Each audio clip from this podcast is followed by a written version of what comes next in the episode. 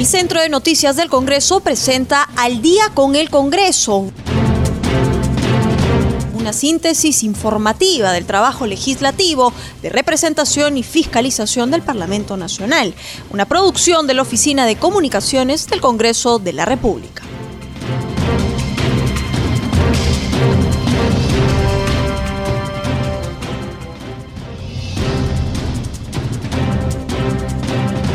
Buenas noches, bienvenidos al programa Al Día con el Congreso, una producción de CNC Radio del Congreso y transmitida por Radio Nacional. Los saluda Rómulo Vargas y estoy en compañía de Anaís Uceda para acompañarlos en esta hora informativa. Hola Anaís. Hola Rómulo, ¿qué tal? Buenas noches a todos nuestros oyentes que están sintonizando Radio Nacional y CNC Radio del Congreso para comunicarles que ya estamos próximos al mensaje del presidente que dará el día de mañana 28 de julio.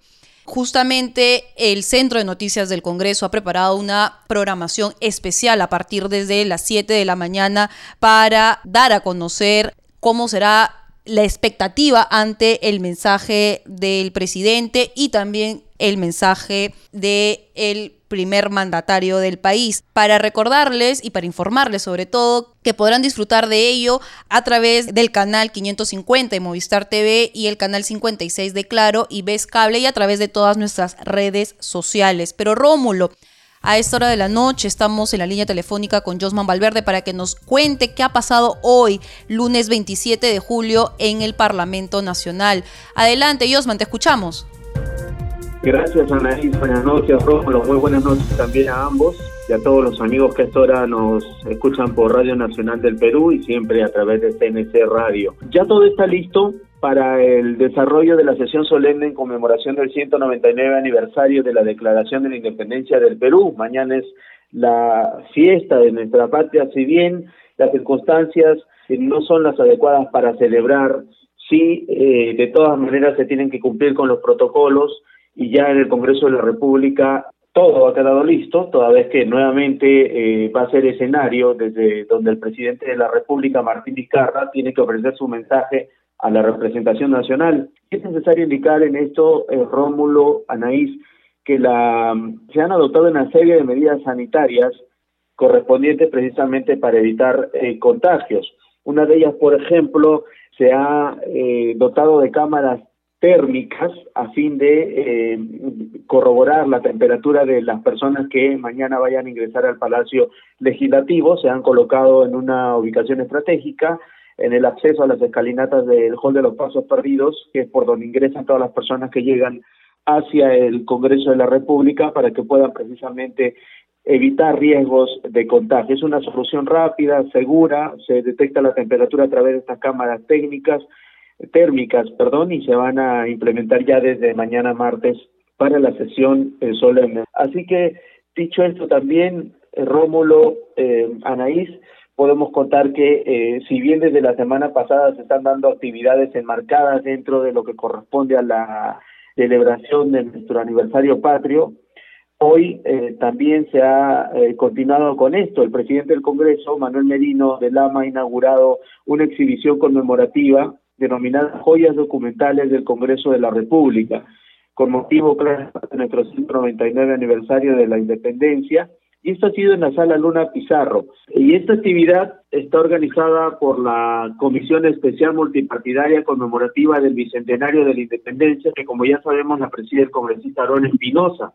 Eh, básicamente durante la inauguración el titular del Parlamento ha felicitado el trabajo de este grupo por sacar adelante este proyecto a pesar de esta coyuntura difícil que vive el país por la pandemia del COVID-19.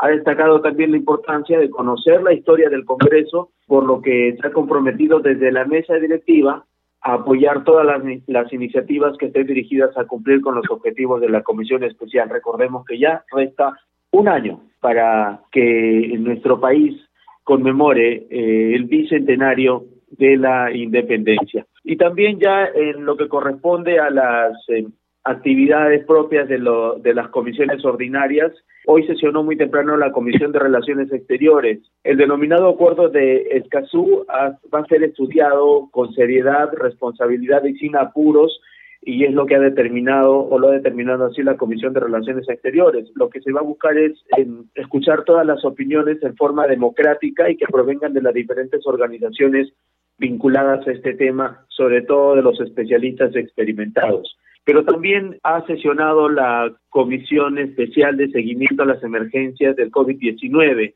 Básicamente en este grupo lo que se está recomendando hoy es al Ejecutivo una intervención temporal del sector salud en Huánuco por el incremento de la letalidad por COVID-19.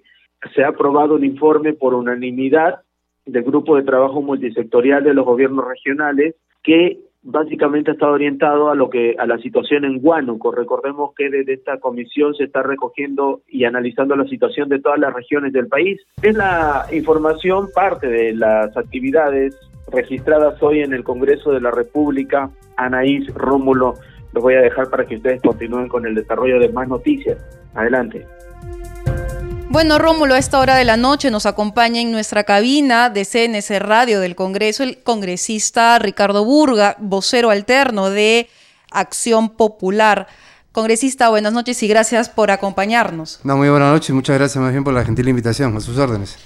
Congresista, mañana se presenta el presidente Martín Vizcarra a dar el último mensaje de su mandato ante la representación nacional. Este año va a ser completamente atípico, dado que por las medidas sanitarias. Se dice que solamente van a asistir presencialmente los portavoces de cada agrupación política, el presidente de la República, la mesa directiva del Congreso y el gabinete ministerial. No van a asistir los titulares de los organismos autónomos, como por ejemplo el Poder Judicial, la Defensoría del Pueblo, Tribunal Constitucional, entre otros invitados adicionales.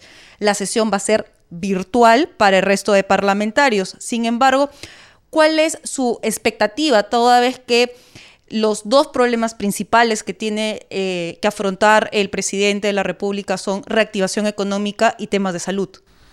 Bueno, eh, como tú bien has dicho, este es un año totalmente atípico, donde los órganos autónomos no van a estar presentes, básicamente por temas de, de sanidad y salubridad. Y creo que la expectativa, no solamente del Poder Ejecutivo, y del legislativo, sino que además de todo el pueblo peruano, es que el presidente tenga un mensaje de reconciliación, un mensaje realmente de unidad nacional que permita a todos los poderes del Estado trabajar en unidad y enfrentar esta pandemia en el último año de gobierno que tiene el señor Vizcarra. Eh, dicho esto, creo que los dos temas principales, como tú bien has mencionado, es el tema de salud, que hoy día está cobrando mayor fuerza por esta segunda ola que aparentemente se está dando ya a nivel nacional y el tema de la reactivación económica. Pero lo primero creo que es el tema de, salud. Hoy día hemos tenido en la mañana una conferencia de prensa donde varios congresistas de diferentes regiones han pedido al Ejecutivo que intervenga, más de 11 regiones a nivel nacional. Entonces, esto quiere decir que la lucha contra la pandemia no ha estado dando los resultados que el Ejecutivo, el Legislativo y el pueblo peruano esperaban. Lamentablemente hoy día el número de, fallecidos se ha incrementado y que hoy día el Ejecutivo, a través de la ministra Pilar Macetti, está reconociendo de que no se ha llevado a cabo un buen registro de fallecidos. el día de ayer había 18.000 y posiblemente estas, en estos días se logre sincerar y lamentablemente lleguemos a cifras que no habíamos pensado casi bordeando los 30.000 fallecidos por la pandemia. Entonces, hay que recordar además que de las cinco empresas que hoy día generan oxígeno a nivel nacional ya llegaron a su capacidad instalada, ya no hay más oxígeno. Entonces, tenemos que tener iniciativas y convocar a la, industria privada para que nos ayude a combatir esta crisis sanitaria y sobre todo poder instalar este, equipos de oxígenos a nivel nacional o plantas de oxígeno a nivel nacional. Y el otro tema importante es el tema económico. Son casi 3 millones de peruanos que han perdido su, trabajo. Ya hay proyectos de suma importancia que si se reactivan y se le dan luz verde, no pensando tanto en el, en el voto o en, la, en las encuestas, creo que podría ser una inyección directa a la vena de la economía, que son 10 proyectos mineros que significarían más de 7 mil millones de dólares que son importantísimos para reactivar la economía. Adicionalmente hacer ajustes en lo que es Reactiva 2, porque Reactiva 1, si bien es cierto, Fue un proyecto que yo felicité porque me pareció muy bien elaborado, pero fue pésimamente ejecutado. Entonces, creo que si eh, terminamos con un proyecto de Reactiva, Reactiva 2 dirigido directamente a la micro y pequeña empresa, que además es la, em, los que generan el 90% del empleo a nivel nacional, podemos comenzar a generar de una vez el empleo que tanto se necesita en este país. Congresista, siempre eh, se ha dicho que hay un problema en la calidad de gasto público, sobre todo en temas de inversión pública. Justamente estaba haciendo una revisión sobre esta data y casi en todos los sectores del gobierno nacional gastan aproximadamente entre un 70 y 80% de su presupuesto destinado para inversión pública, por ejemplo, hospitales, colegios, carreteras, defensa ribereña, entre otros. Este año estamos ya al mes 7 del año presupuestal y realmente no llegan ni siquiera al 15%. Posiblemente no van a llegar ni siquiera al 50%, dado que se ha perdido todo un trimestre en la ejecución presupuestal por el tema de la cuarentena. ¿Cómo hacer para reactivar estos proyectos de inversión pública? Mira, hay presupuestos en algunos ministerios que no se han ejecutado absolutamente casi nada. Uno de ellos es el Ministerio de Educación. Educación tiene un presupuesto de 187, 187 mil millones, me parece, de los cuales solamente se han ejecutado el 3%. Yo propuse una oportunidad que las grandes unidades escolares, que hoy están desocupadas porque no hay clases escolares, sean utilizados como eh, hospitales transitorios para la primera etapa de COVID. Hoy día tú ves en muchos hospitales que hay pacientes que están asignados en los corredores, en los pasillos o fuera de los hospitales tirados en colchas sin ninguna protección. Creo que eh, usando el presupuesto del Ministerio de Educación y utilizando las grandes unidades escolares, podemos darle una mejor calidad de vida a los pacientes de COVID en primera instancia. Esa es una. Dos, el Estado el día de hoy tiene más o menos 42.500 millones de soles en depósitos en el Banco de la Nación que se depositan diariamente en el Banco Central de Reserva y que no están siendo utilizados y que además no generan ningún tipo de interés. Esto podría ser, podría ser utilizado también en la reactivación de la economía a través de préstamos a las micro y pequeñas empresas, directamente a través de instituciones como COFIDE, que es la Corporación Financiera de Desarrollo, que hoy día lamentablemente que el año 93 se le cambió el estatus de banca de primer piso a una banca de segundo piso y que hoy día está imposibilitado de prestar directamente a la micro y pequeña empresa.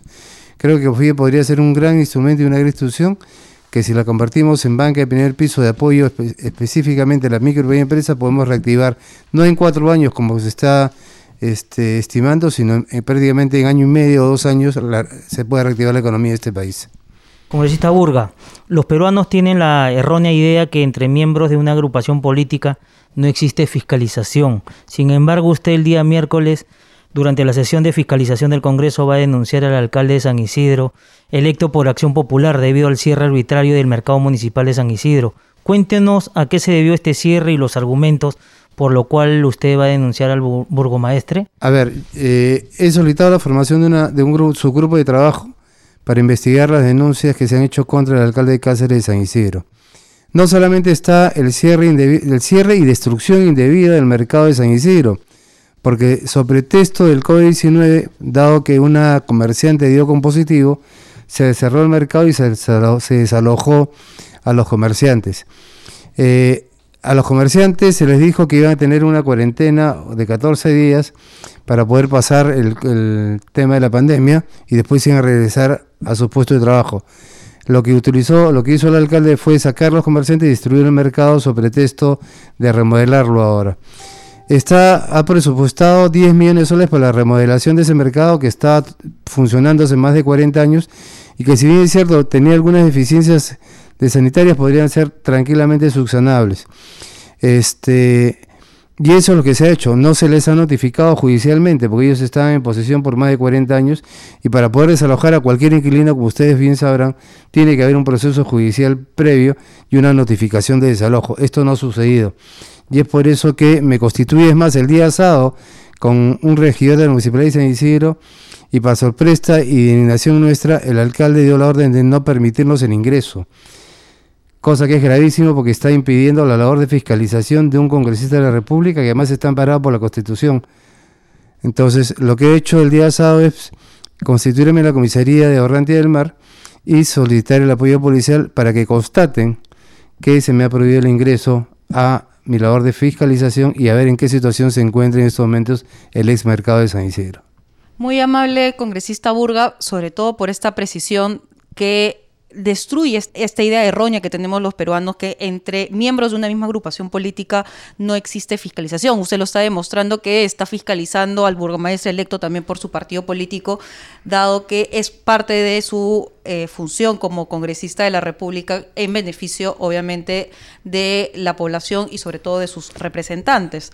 Muy amable por acompañarnos. Y si me permites, antes de terminar, también hemos presentado una denuncia contra el alcalde de Breña, que también es de Acción Popular. Es más, ya se han presentado este, un grupo de regidores sustentando sus denuncias, se han presentado los videos de cómo se ha estado haciendo una, una caja negra dentro del municipio de Breña y esperamos recibir al alcalde de Breña en los próximos días para que haga sus descargos. Lo mismo vamos a hacer en el caso de San Isidro, que también es de Acción Popular.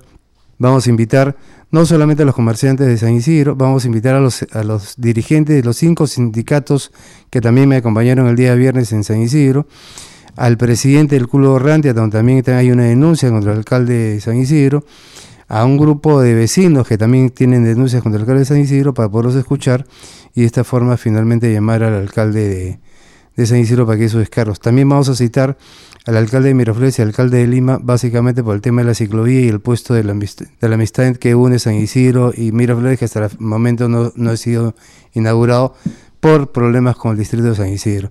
Así que nosotros siempre hemos manifestado que Acción Popular es un partido decente y docente, y creo que lo estamos demostrando, y acá no vamos a blindar a nadie. Y acá mi solidaridad con los comerciantes que han sido alojados en plena pandemia, porque además esto va contra un ideal de Fernando Blaunde que siempre decía trabajar y dejar trabajar. Y no pues es posible que un alcalde, sobre pretexto de la pandemia, haya desalojado a 115 trabajadores, comerciantes que viven del día a día para llevar un sustento a su casa.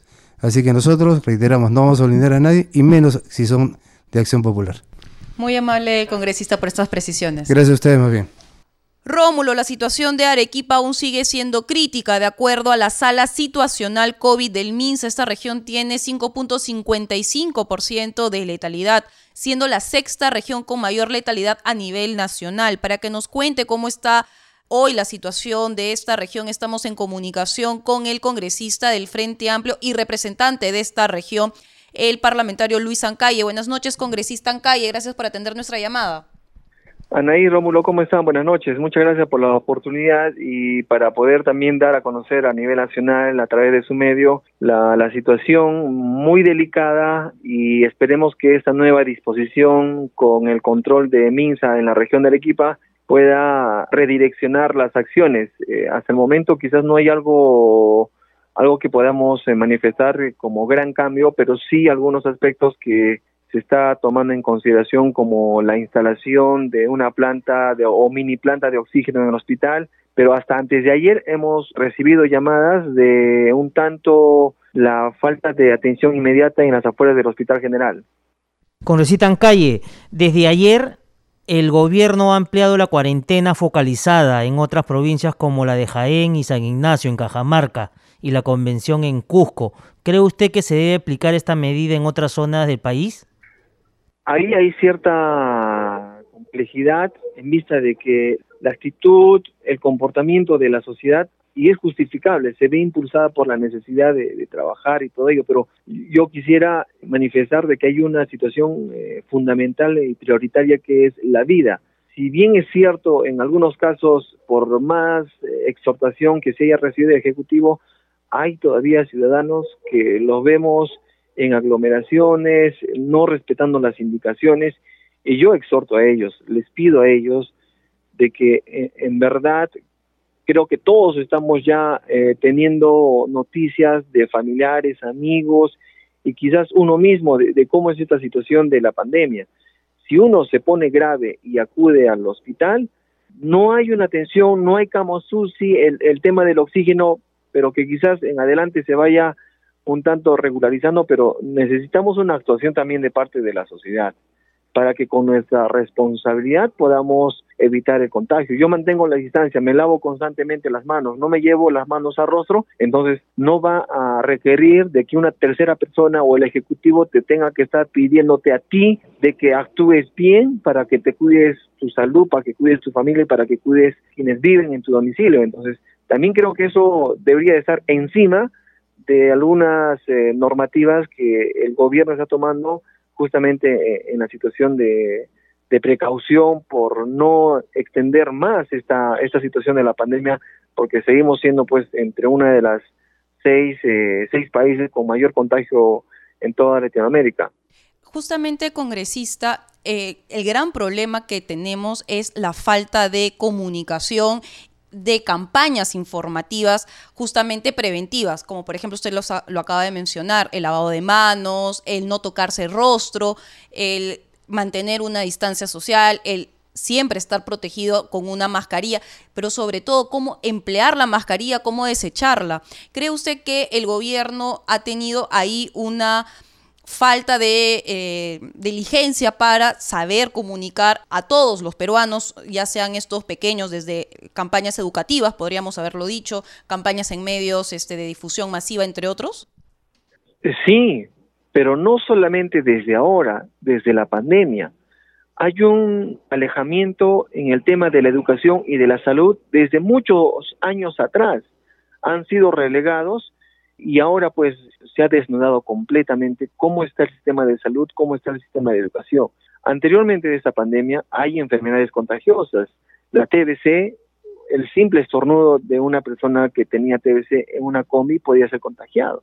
Y eso ha merecido de que la atención de parte del Ejecutivo pueda sensibilizar a la población, tener otra actitud respecto a nuestro cuidado, a nuestro lavado, a la ingesta de buenos alimentos y no de comida chatarra. Es todo un proceso que se debió de tomar mucho tiempo atrás, pero ahora que sirva para que a partir de ese momento para adelante podamos reflexionar y considerar todas estas situaciones que podemos seguir enfrentando de aquí para adelante porque hemos roto la cadena natural, puesto que ya algunos aspectos como es la contaminación está causando pues estragos como la que estamos eh, viviendo ahora. Eh, lo que estamos fortaleciendo también en el Congreso es que se incremente el presupuesto al tema de educación y al tema de, de la salud. Educación para que la población sea reflexiva y pueda tener una actitud, un criterio por sí mismo eh, en poder mantenerse con buena salud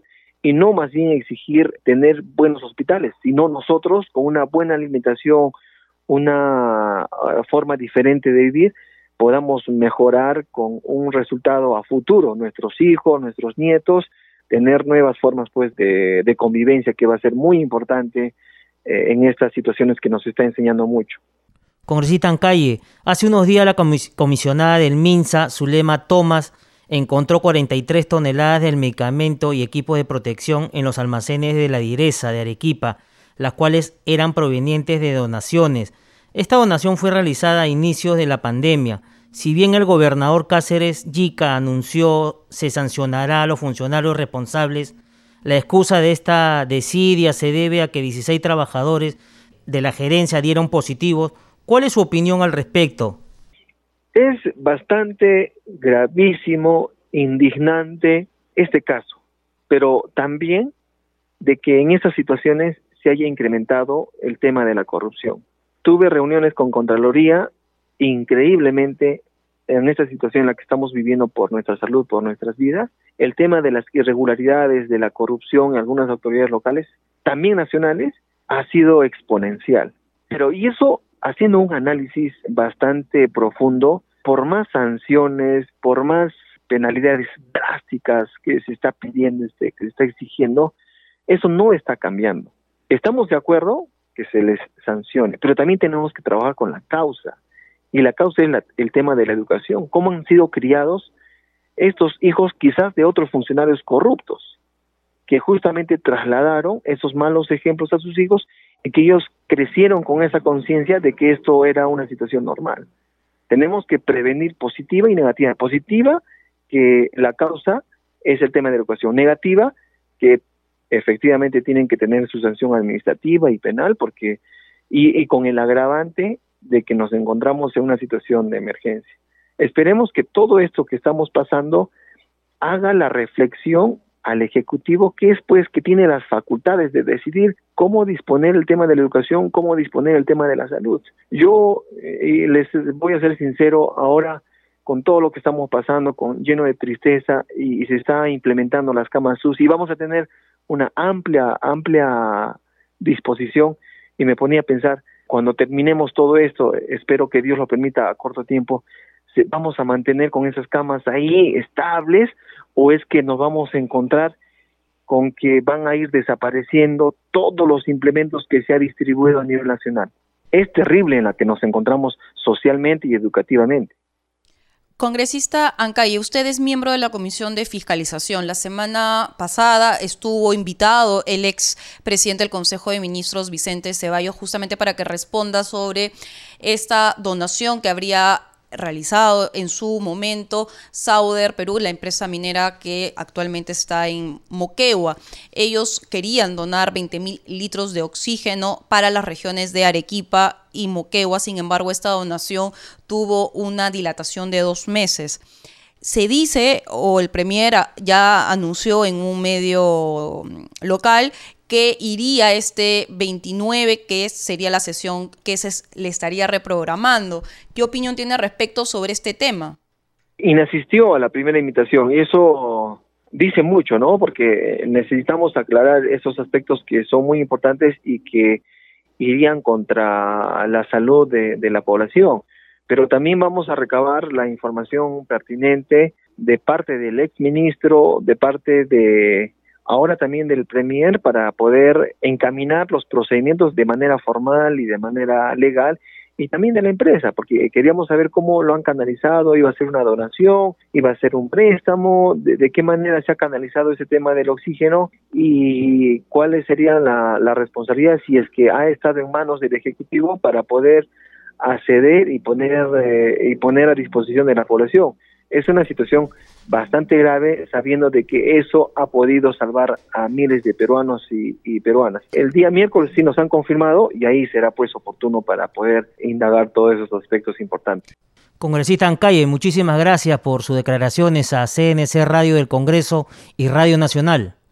A ustedes muchas gracias por la oportunidad, siempre estaremos a vuestro servicio y por favor a todos nuestros peruanos y peruanas que están escuchando, es fundamental de que mantengamos la distancia, de que no nos llevemos la mano al rostro y usemos el tapaboca. Evitemos de contagiarnos, juntos vamos a salir de esta situación, pero también la autoprotección va a ser muy importante. Un abrazo amigos de, de vuestro medio, que ha sido muy importante esta oportunidad.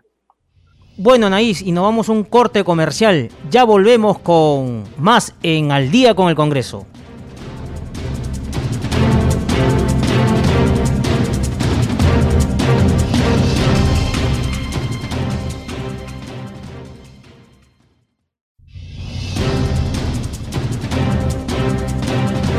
Y estamos de regreso en Al día con el Congreso. Recuerden que llegamos a todo el Perú a través de las 70 frecuencias de Radio Nacional Rómulo y a continuación nuestro bloque Congreso Regional. Congreso Regional. En Jaén, un grupo de congresistas llegó hasta el Hospital General de esa ciudad para constatar la situación. El parlamentario Jorge Pérez de Somos Perú advirtió que hace falta más personal de salud para atender la demanda y el número de casos de COVID-19. Porque acá faltan enfermeras, acá faltan intensivistas, faltan médicos que realmente ayuden al, al tratamiento. Entonces acá hay un pleito entre la unidad ejecutora, que es un hospital, y la población. Pero por otro lado, tienes a la gente que se está muriendo. Entonces, eso es realmente lo que nosotros tenemos que evaluar y eso es lo que se ve en todos lados. Pérez Flores hizo un llamado al Ministerio de Salud para atender esta situación y recomendó articular esfuerzos para permitir que los médicos que no pueden trabajar de manera presencial por presentar algún tipo de vulnerabilidad lo hagan de manera remota. Tarea aprendida. Primero que nada, fortalecer el primer nivel de atención, establecimiento de periferia, tratamiento inmediato y seguimiento. No basta darle la ivermectina, darle la citromicina, el paracetamol, la aspirina o lo que fuese. Es el seguimiento, para eso es la brigada pero antes de la brigada, ¿qué se, necesita? El call center. El call center es lo más rápido, porque hay médicos que tienen 60 años, tienen algún tipo de comorbilidad, no pueden venir a trabajar, pero sí pueden atender un call center. En la libertad del congresista de Fuerza Popular, Miguel Vivanco, inspeccionó el funcionamiento de la posta médica ubicada en esa zona del país. En el lugar constató que las instalaciones requieren urgente remodelación. ¿Cómo están? Cuéntame, ¿cómo está el tema de la posta médica? Bueno, nosotros en cuanto a la infraestructura está un poco, como lo ven, bastante déficit, sí, bastante. La, es rústica. Sí, es rústica. la caña, se ve el techo es del de año, la construcción del año 80, ¿no? Entonces nosotros siempre, como personal de salud, incluso con los gobiernos locales que han pasado sucesivamente, así como tiene conocimiento el señor Sergio, se ha hecho, ¿no? Posible, incluso se se ha presentado documentos pero la falta de presupuesto ha postergado constantemente estos trabajos. Ante esto, el parlamentario pidió la documentación respectiva para realizar coordinaciones con las autoridades de la región. Entonces es urgente el tema del expediente técnico, hacerle seguimiento dónde está, ¿ya? Para nosotros eh, al toque avanzarlo, ¿ya? Para poder apoyar ahí que se agilice porque es preocupante. Sí, si lo consigues tú, para el día lunes lo necesito. La ejecutora conoce, el gobierno local conoce, e incluso el gobierno regional, porque nosotros hemos ido personalmente, como trabajadores de salud, hemos ido. En Cajamarca, la congresista de Somos Perú, Felicita Tocto, supervisó los terrenos donde se construirá el futuro hospital de San Ignacio en el lugar dialogó con dirigentes y autoridades quienes cuestionaron la demora de las obras. Denunciaron que la falta de este hospital los obliga a cruzar hasta Ecuador para atenderse en cualquier emergencia y que debido a la pandemia y al cierre de fronteras en los últimos meses no se ha podido atender muchas consultas médicas. Anaís, y a esta hora de la noche estamos en comunicación con el doctor Luis Solari, ex ministro de Salud, ex presidente del Consejo de Ministros, y es congresista. Hay gran expectativa en el Congreso, ¿no? Por el mensaje del presidente por 28 de julio. Los principales problemas que debería enfocar son reactivación económica y reingeniería de salud. Sobre este último punto vamos a conversar con el doctor Solari. Doctor Solari, buenas noches. Buenas noches, don Rómulo, buenas noches, Anaís, y buenas noches a todos los oyentes en todo el Perú. ¿Qué puntos debería desarrollar el presidente Vizcarra en el mensaje que dará mañana para controlar el avance del COVID en el país? Primero debería centrarse en el control de la pandemia, porque no va a haber reactivación económica si no se detiene la pandemia, y si no se detiene la pandemia políticamente también las elecciones están en riesgo. Un comentario aparte de la pregunta, el presidente debió haber permitido que el Congreso moviera las elecciones para el mes de mayo para tener una mayor seguridad de esas elecciones y no adelantarse para que las elecciones fueran en, abril. No había ningún problema con que fueran en mayo. Él eh, lo que tiene que hacer es decir exactamente cómo se van a corregir los errores cometidos y que se va a hacer lo que no se ha hecho. Ah, y repasemos. Uno, en cuanto a las pruebas, él tiene que decir por qué eh, no se están tomando en cuenta los miles de pruebas que hace el sector privado. Todos sabemos que hay muchísimos más casos positivos dando vueltas porque desde el primero de junio eh, el Estado no pone en sus cuentas, porque les alteraría la curva epidémica, no pone en, sus cuentas de pacientes las pruebas que se hacen. Segundo, el tema del seguimiento. En el Perú, ¿por qué no se hace seguimiento a través de los celulares? O sea, en seguimiento estamos jalados. Ningún país ha vencido la pandemia sin seguimiento de los contagiados y sus contactos a través de los celulares. ¿Por qué el Perú se resiste a usar el software gratuito que han hecho dos compañías mundialmente famosas de telefonía? Misterio por resolver mientras no se haga esa clase de seguimiento con ese software o cualquier otro, no se va a detener la pandemia. Estaba leyendo unas declaraciones mías ayer del 29 de junio en el que estaba yo anticipando lo que está pasando, que están creciendo los casos y así como se ha sincerado el número de fallecidos, debe sincerarse el número de los eh, pacientes contagiados. Y si los epidemiólogos dicen que les van a lograr la cura, tenemos derecho a saber todos los días cuántos positivos ha encontrado el ministerio y cuántos positivos encuentra el sector privado que hace más pruebas que el propio ministerio. Tercero, La cuarentena. Bueno, que decidan si van a haber cuarentenas focalizadas o no. Tenemos 10 distritos donde está creciendo y son 10 distritos de los cuales eh, 8 son distritos populosos, 3 Lima Norte, 3 Lima Sur, 2 Lima Este, y tiene, hay que tomar decisiones eh, sobre eso, ya lo está diciendo por ahí el ministro de Defensa, del Interior, no recuerdo cuál de los dos. Cuarto, los tratamientos, ahí estamos bien, pero casualmente por no hacer el seguimiento a los contagiados, los eh, casos llegan a los hospitales y definitivamente está saturado los hospitales, saturadas las clínicas, saturado cuidado intensivo. Eh, cuarto, la protección al personal de salud, militares y policías. ¿Quién se va a hacer responsable? ¿Quién, quién va a ir preso por los dos policías diarios que fallecen en el Perú, según ha declarado el Ministerio de, del Interior? Y los médicos y las enfermeras contagiados o fallecidos. Todo eso es estrictamente, estrictamente porque no se les ha hecho llegar los implementos de protección personal y tiene que ser corregido en una semana. Y si no lo pueden corregir en una semana, que cambien pues a las personas. Eh, sino que llamen a Natalia Málaga para que les enseñe cómo cuando un jugador o jugadora juega mal, hay que cambiarlo.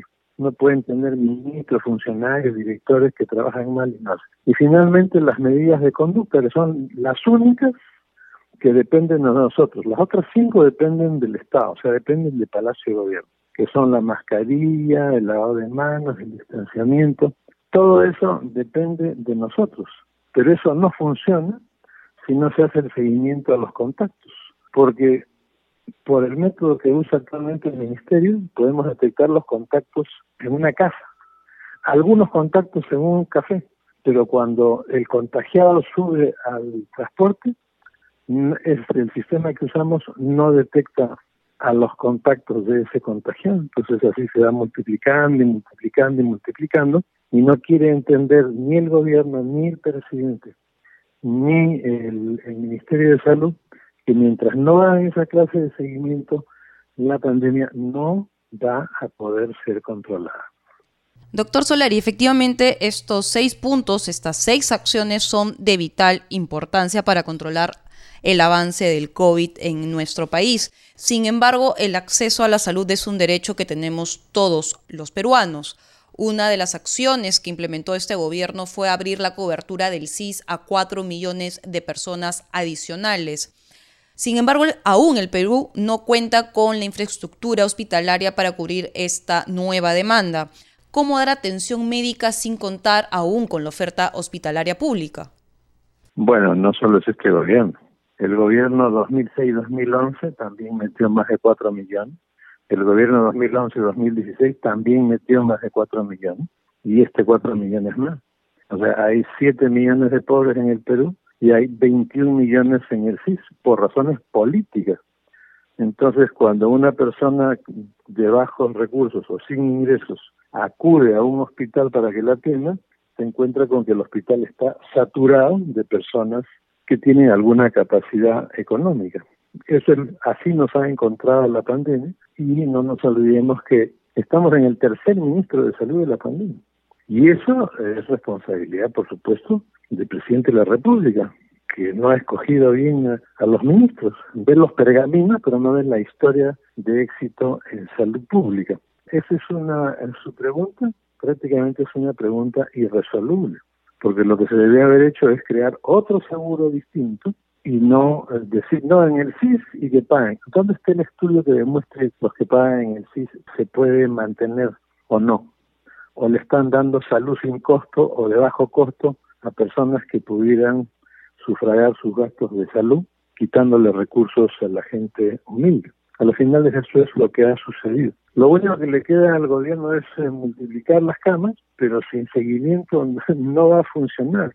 Sin seguimiento por los celulares, porque usted puede estirar, estirar, estirar y estirar la mesa, pero si lo que necesita es que ya no ingresen más pacientes a la condición de contagiados y eso solo se hace con seguimiento. Yo le estaba diciendo mientras usted me preguntaba que todos los países que han vencido la pandemia, a la hora que usted les pregunta, ¿y cuál es la parte más importante de la estrategia que han usado ustedes?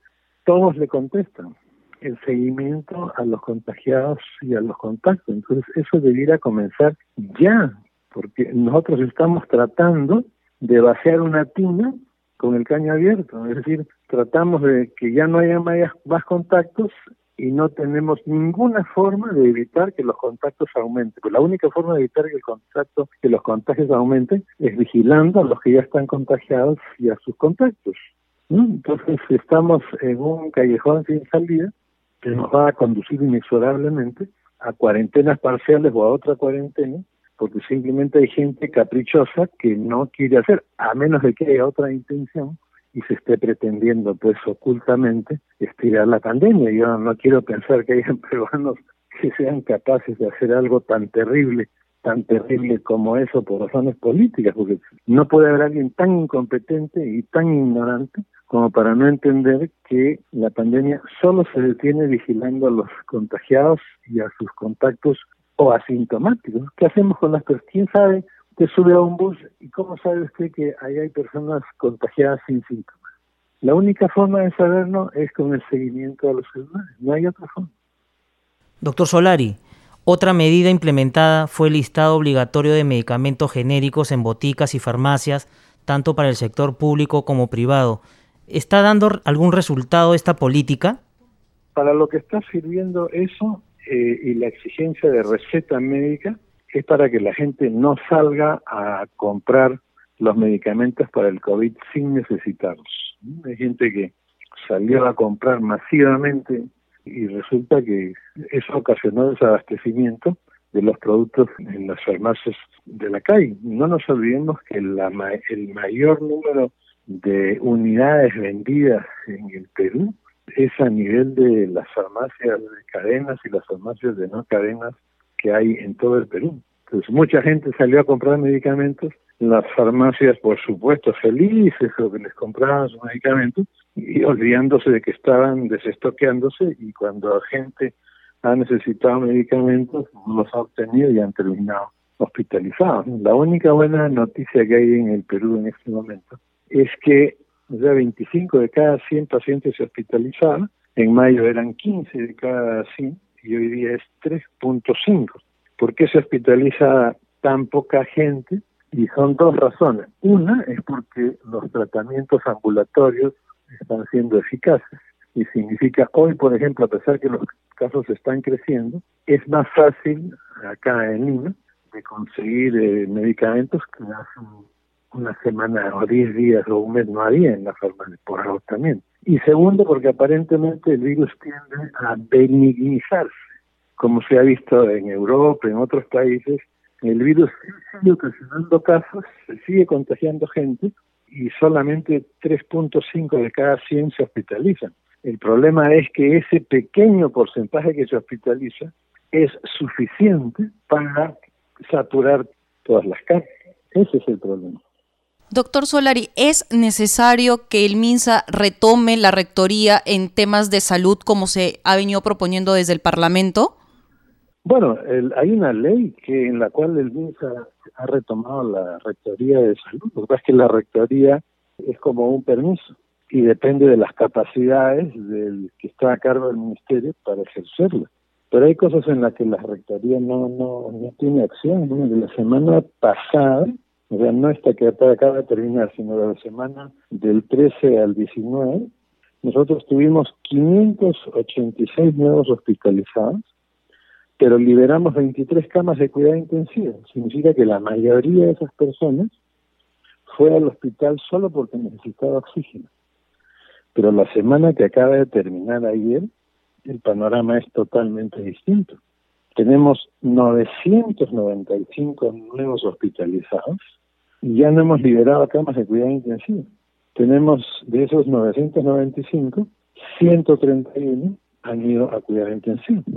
Entonces, eso no tiene nada que ver con la rectoría. El problema es el crecimiento de los casos y la falta de vigilancia de la gente que sigue contagiando a otros y que nosotros no tenemos una capacidad ilimitada de, de Por supuesto, el Ministerio puede ir a resolver lo que se está produciendo, pero más importante que la rectoría es en este momento que el Ministerio de Transportes le diga todos los días al Ministerio de Salud cuántos pasajeros en avión y en bus están yendo de Lima, que es el principal sitio de, contagiados, de Lima a los departamentos.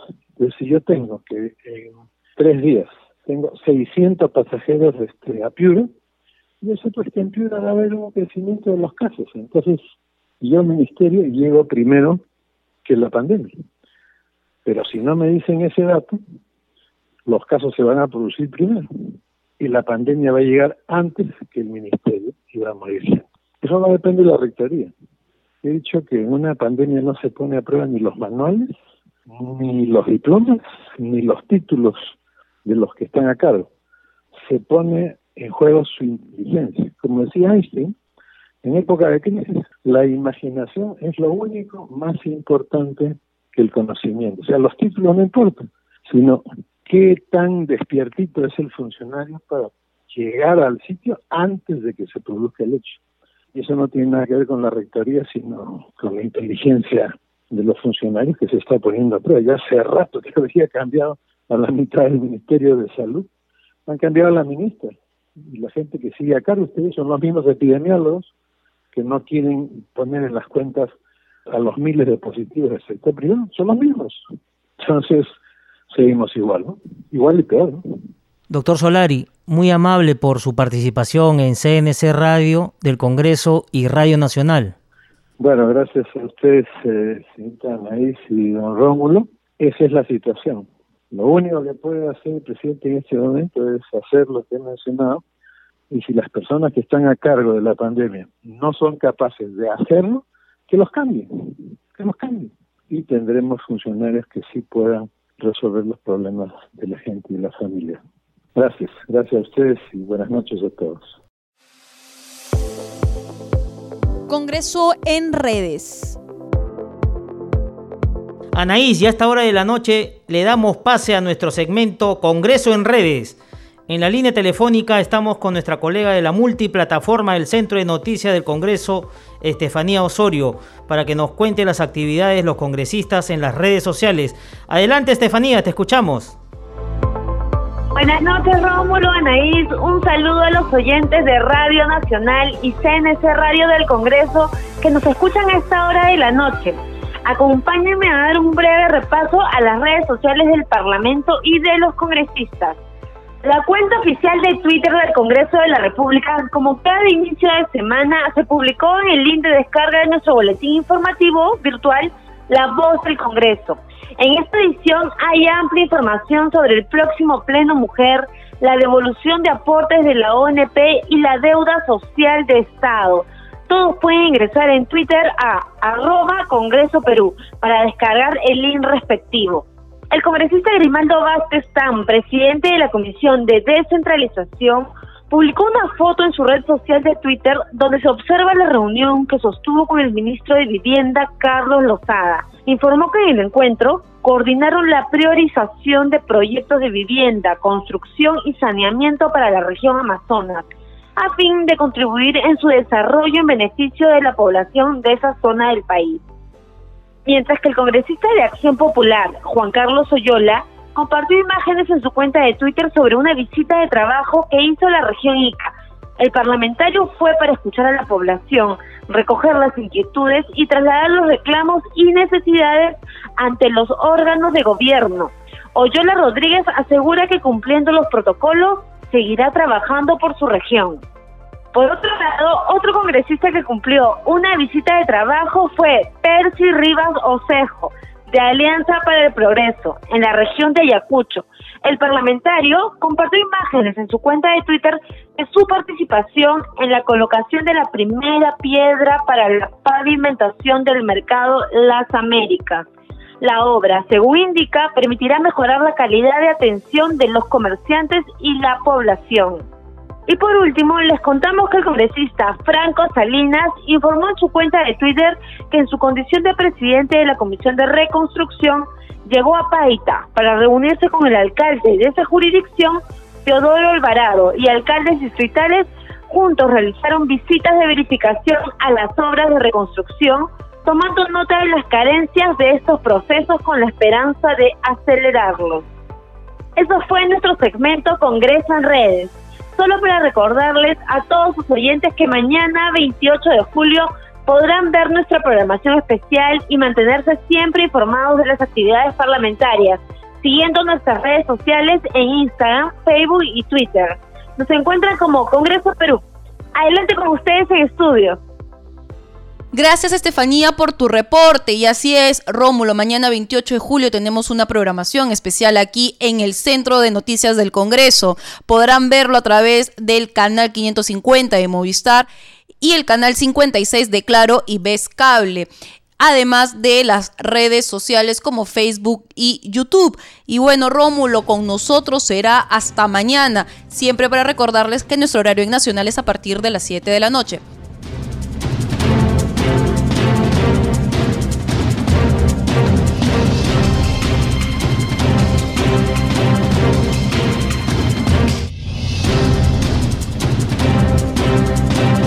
Centro de Noticias de Congreso presentó al día con el Congreso una síntesis informativa del trabajo legislativo, de representación y fiscalización del Parlamento Nacional, una producción de la Oficina de Comunicaciones del Congreso de la República.